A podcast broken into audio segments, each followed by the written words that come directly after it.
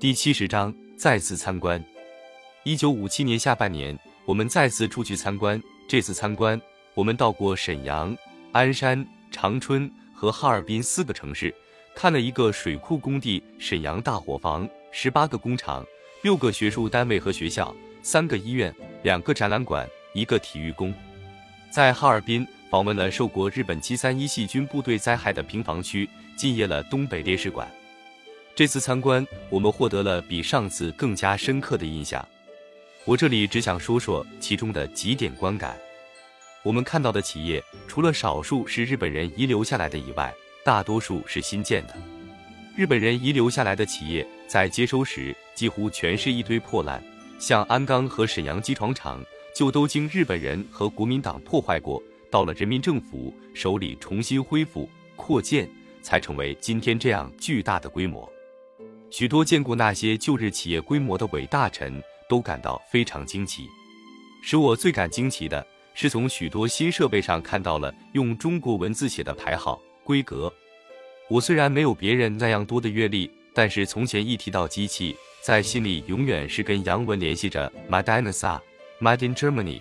现在。我看到了中国自己制造的成套装备，而且这些企业的产品就有一部分是要出口的。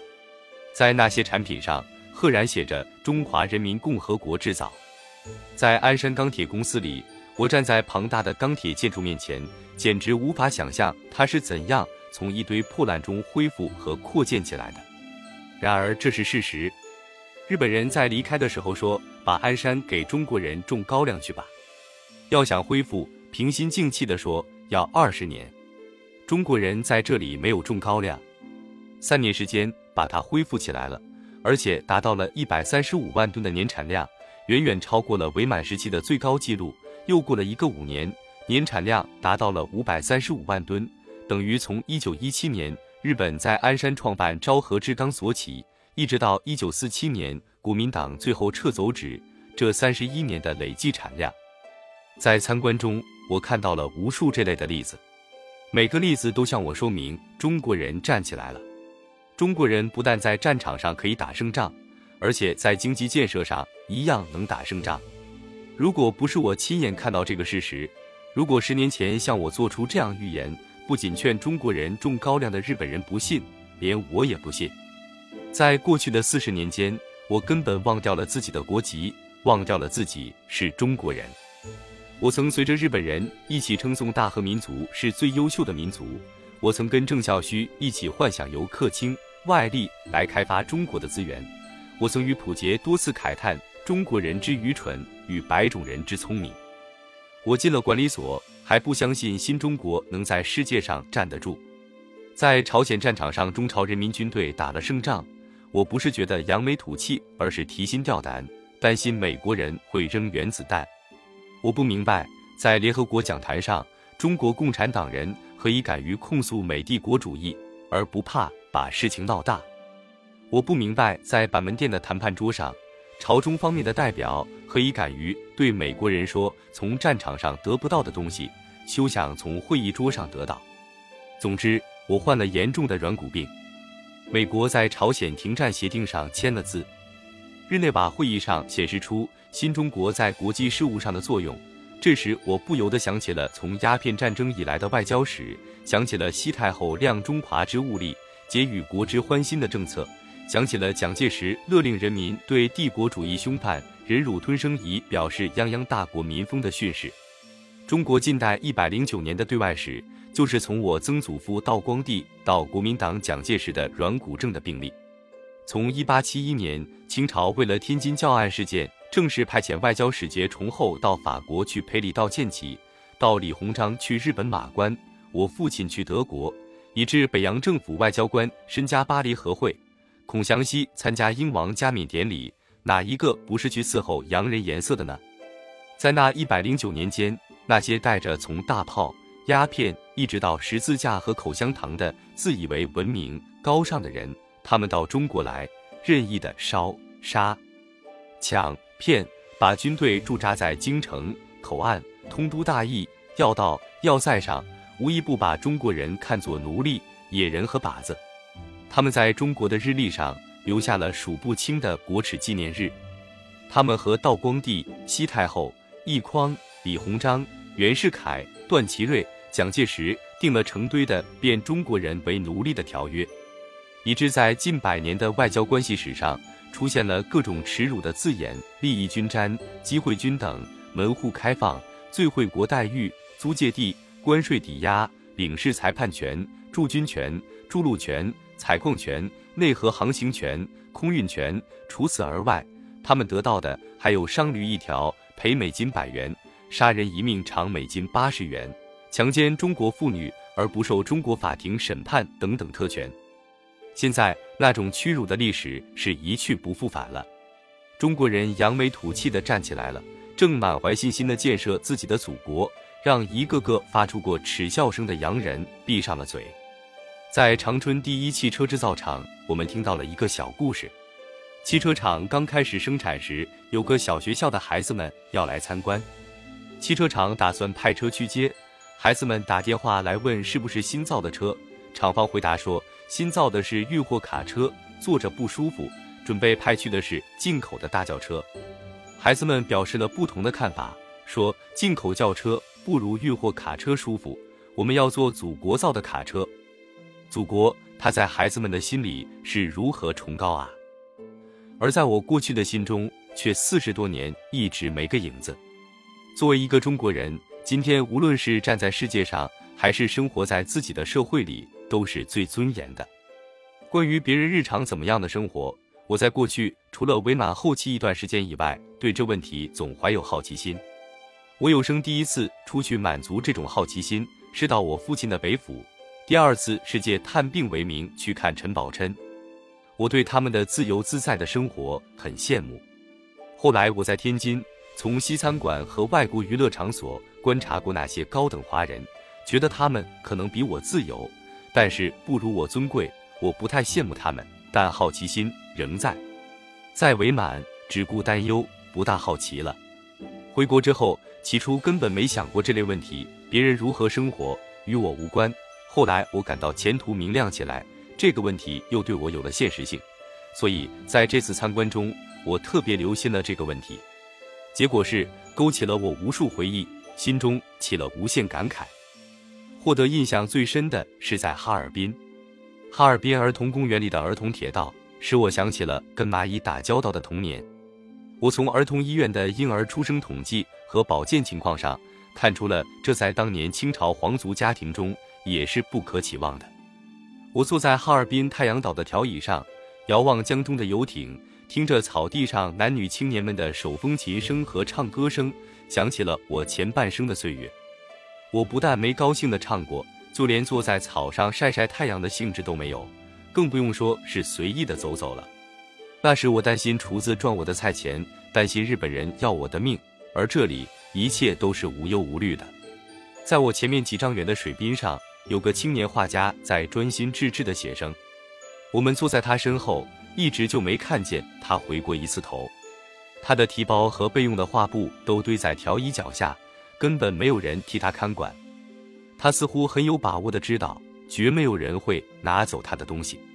这样的事在旧社会里简直不可想象，而在这里却是个事实。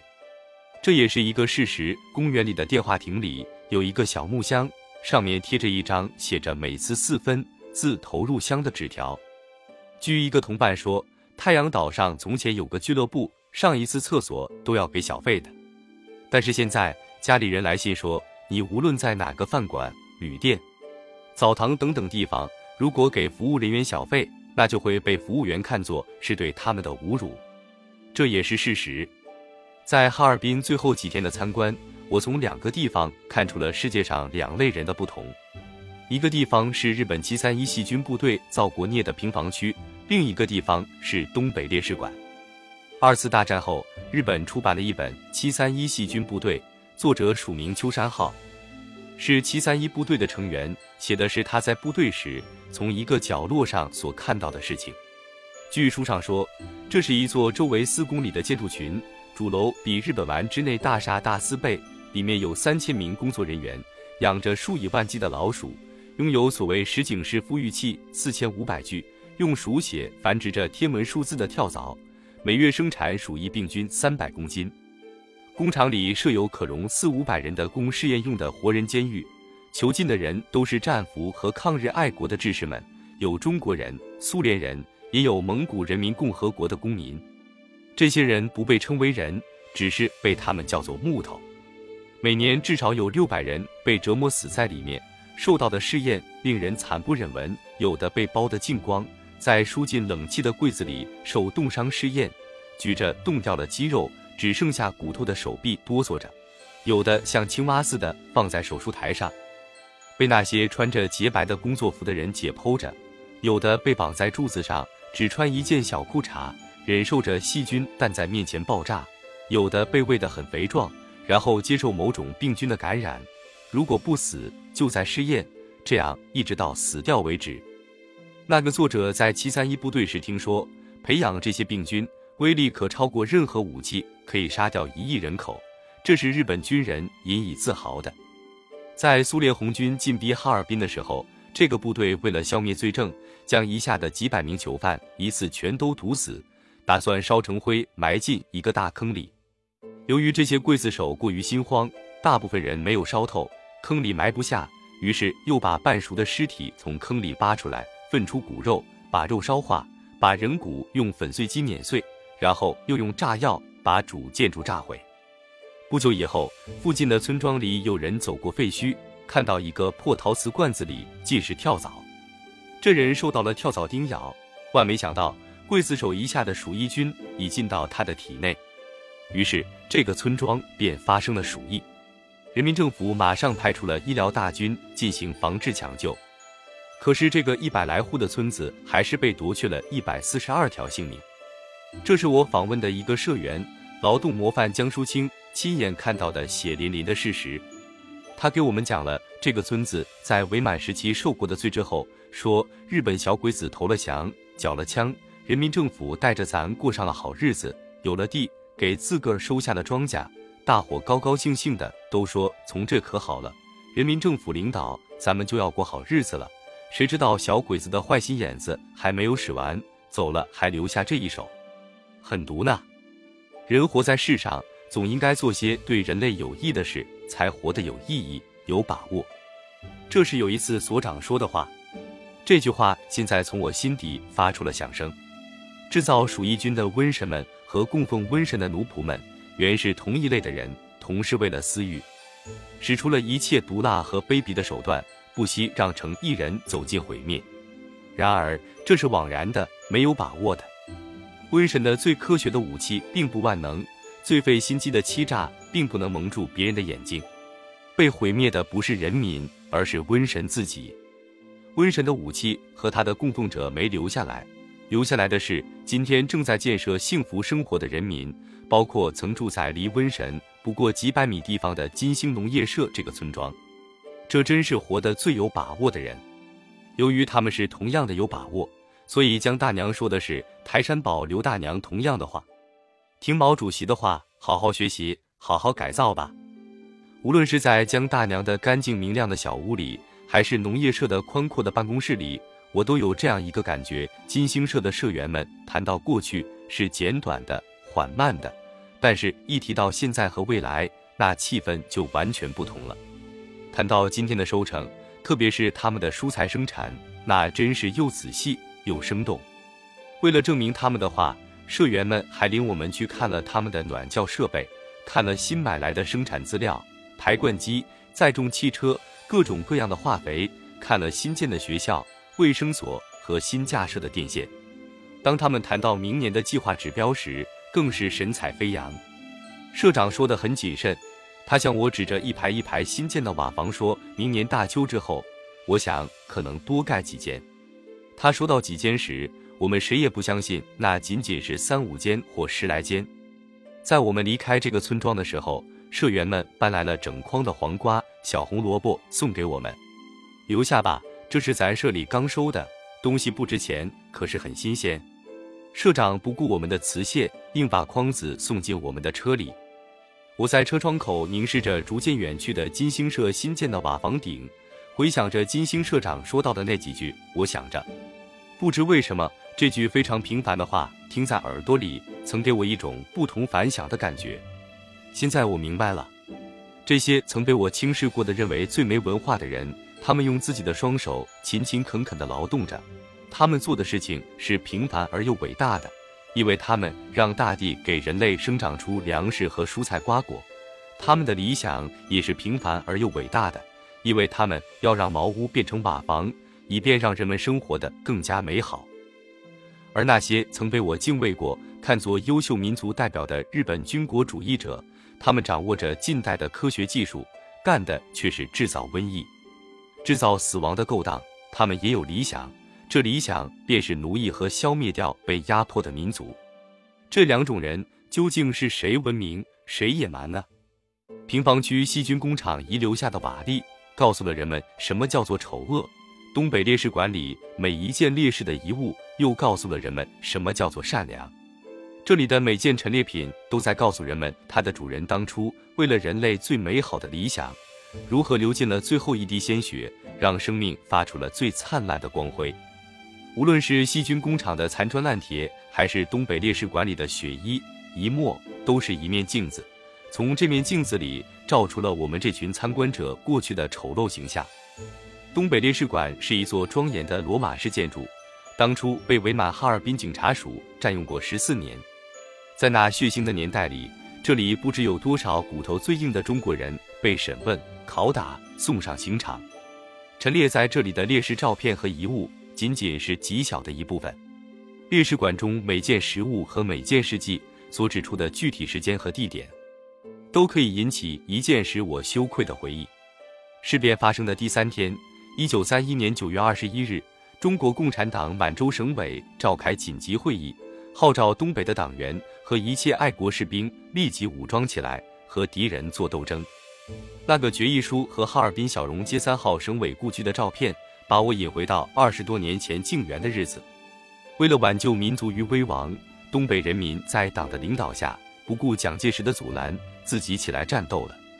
而我在靖远里。却加紧了卖国的罪恶活动。我想起了土肥原和板垣、郑孝胥父子和罗振玉、汤岗子和旅顺。在讲解人员介绍杨靖宇将军的事迹的时候，我又回忆起那几次巡幸到东边道、杨靖宇、李鸿光等将军的抗联第一军活动地区的情形。我在那里看见过长白山的顶峰，看见过朝雾和初升的太阳。祖国的山野美景没动我的心。引起我注意的倒是铁路两侧的日本宪兵、伪满国兵和警察。日本人办的报纸上总在报道东边道的土匪已剿境，但是那次巡幸到这一带，还是如临大敌，惶惶不安。一直到最后逃亡到通化、大栗子沟，我还听说这里不太平。抗日联军在这一带一直战斗到日本投降，最后被消灭的不是抗联，而是自称胜利者的日本皇军。抗联当时面对着强大的关东军和装备优越的伪满国兵，处境的艰苦是难以想象的。但是从陈列的当时使用过的饭锅、水壶、自制斧头、磨的漆皮都没有了的缝纫机等等生活用具上，我似乎看到了这些用具的主人的生龙笑貌。这是我从龙凤矿那位青年主任的脸上看见过的，是只有充满着坚强信心的人才可能有的生龙笑貌。在一双用桦树皮做的鞋子面前，我似乎听到了那种自信高亢的声调，唱出了那首流传过的歌谣：“画皮鞋是国货，自己原料自己做，野麻搓成上鞋绳，皮子就在树上。宝，画皮鞋不简单，战士穿上能爬山，时髦小姐买不到，有钱太太没福。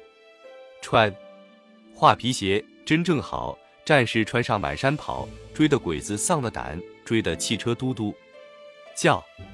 日本人当初叫我才可一批批的法令，然后据此实行了集家并屯、统治两股等等政策，封锁了山区，用尽一切办法去断绝抗联军队与外界的经济联系。他也确实做到了这一点，甚至杨靖宇将军和一部分部队被包围起来了。绝粮的情况是千真万确的事实了。但是战斗还是在继续着，继续到日本人怀疑了自己所有的情报和所有的常识。为什么这些人没有粮还在打？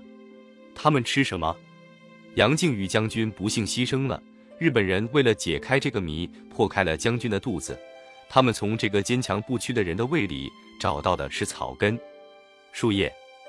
我记起了吉冈安直发出过的叹息：“共产军真是可怕。”在拥有飞机、坦克的日本皇军眼里，草根竟然是可怕的东西。在杨靖宇将军和他的战友们歌唱着叶皮鞋，嚼着草根，对着那张旧地图上展望着祖国大地未来的时候，我正在害着怕，怕日本人的抛弃，怕夜间的噩梦。我正吃烦了荤腥，终日打卦念经。杨靖宇将军遗下的地图、图章、血衣和他小时候写的作文本。在我的眼前模糊起来，在我身后，我的同伴和日本战犯们中间传过来哭泣声，声音越来越响。参观到赵一曼烈士遗像面前的时候，有人从行列中挤了出来，跪在烈士向前，一面痛哭，一面碰头在地。我就是那个伪警署长，这是伪勤劳部大臣于敬涛，他原先是这个哈尔滨的警察署长。赵一曼烈士当初就押在这个警察署。就是在这间陈列室里受的审讯，而审讯者之中正有这个于敬涛。当年的审讯者，今天成了囚犯，受到了历史的审判。不用说，应该哭的绝不仅是于敬涛一个人。